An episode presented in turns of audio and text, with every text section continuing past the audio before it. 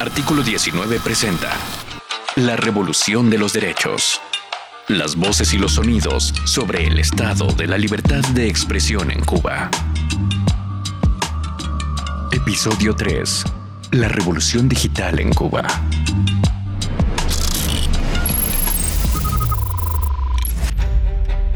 Es la voz de Norges Rodríguez, director de Yucabyte, medio de prensa digital sobre tecnología.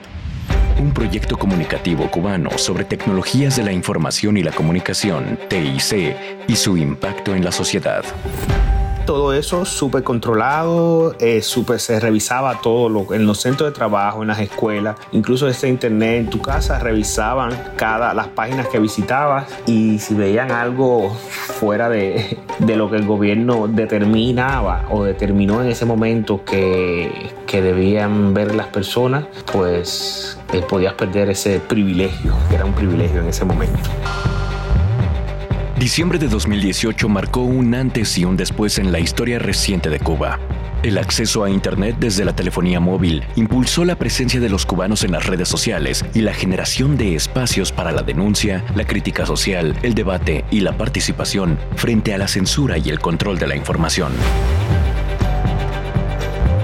antes del Internet en los móviles había una resolución que era la que regulaba todo el tema del Internet en los lugares del gobierno, del Estado, y era la resolución 127 de 2007. Entonces esa resolución reguló durante mucho tiempo el tema de la seguridad informática en este sentido, o sea, le llaman seguridad informática, pero al final la resolución lo que hacía era censurar.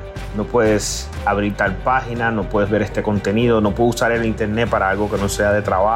Entonces era una manera de censura también, ¿no? Más allá de que ya había en esa época eh, sitios bloqueados y tal, pero incluso si tratabas de saltarte esa censura, podías tener problemas incluso legales, podías perder el trabajo, podías tener problemas laborales, podías tener una sanción o eh, podías tener problemas con la justicia incluso.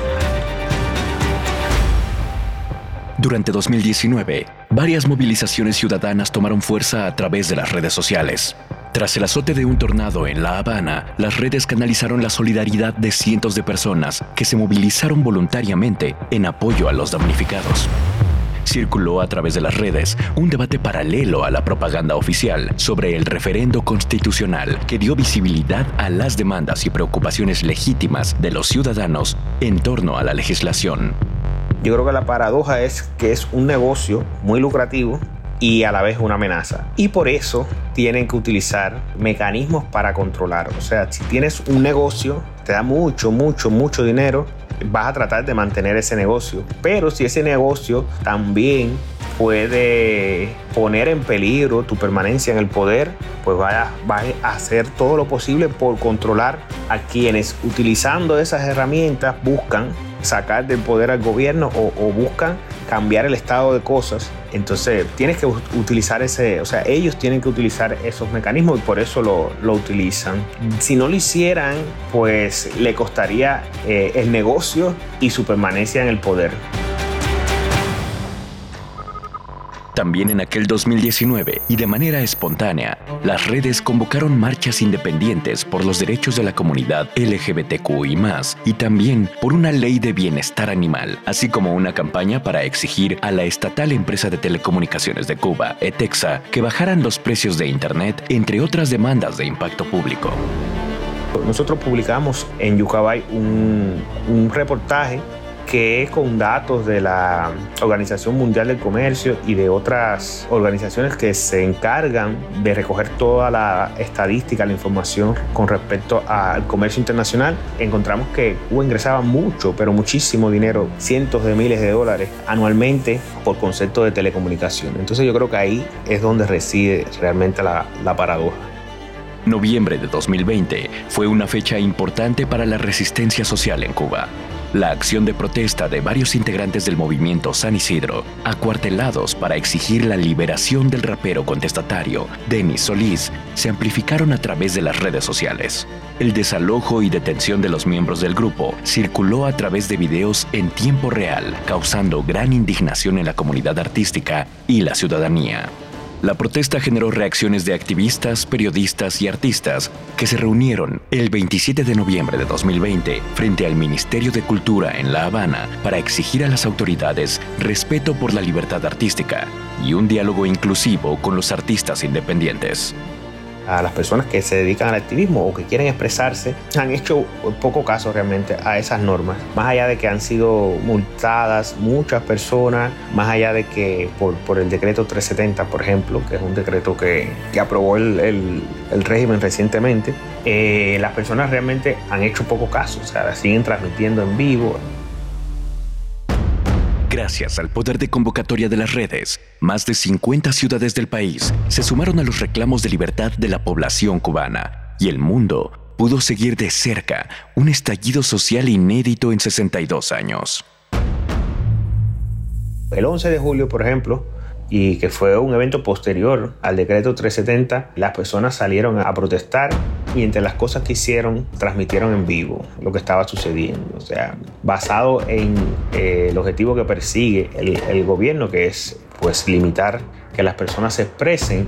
Ese día, pues todo, todo eso fue como, o sea, no, no se cumplió ese objetivo. Entonces, y, yo creo que hace, o sea, continúa sucediendo. Está pasando ahora mismo, por ejemplo, con las madres, los familiares de los presos políticos, que la manera que han buscado para defenderse del atropello, ¿no? A que están sufriendo de las injusticias, pues es salir a las redes sociales y contar lo que le está sucediendo a sus familiares. Internet ha abierto oportunidades sin precedentes para Cuba.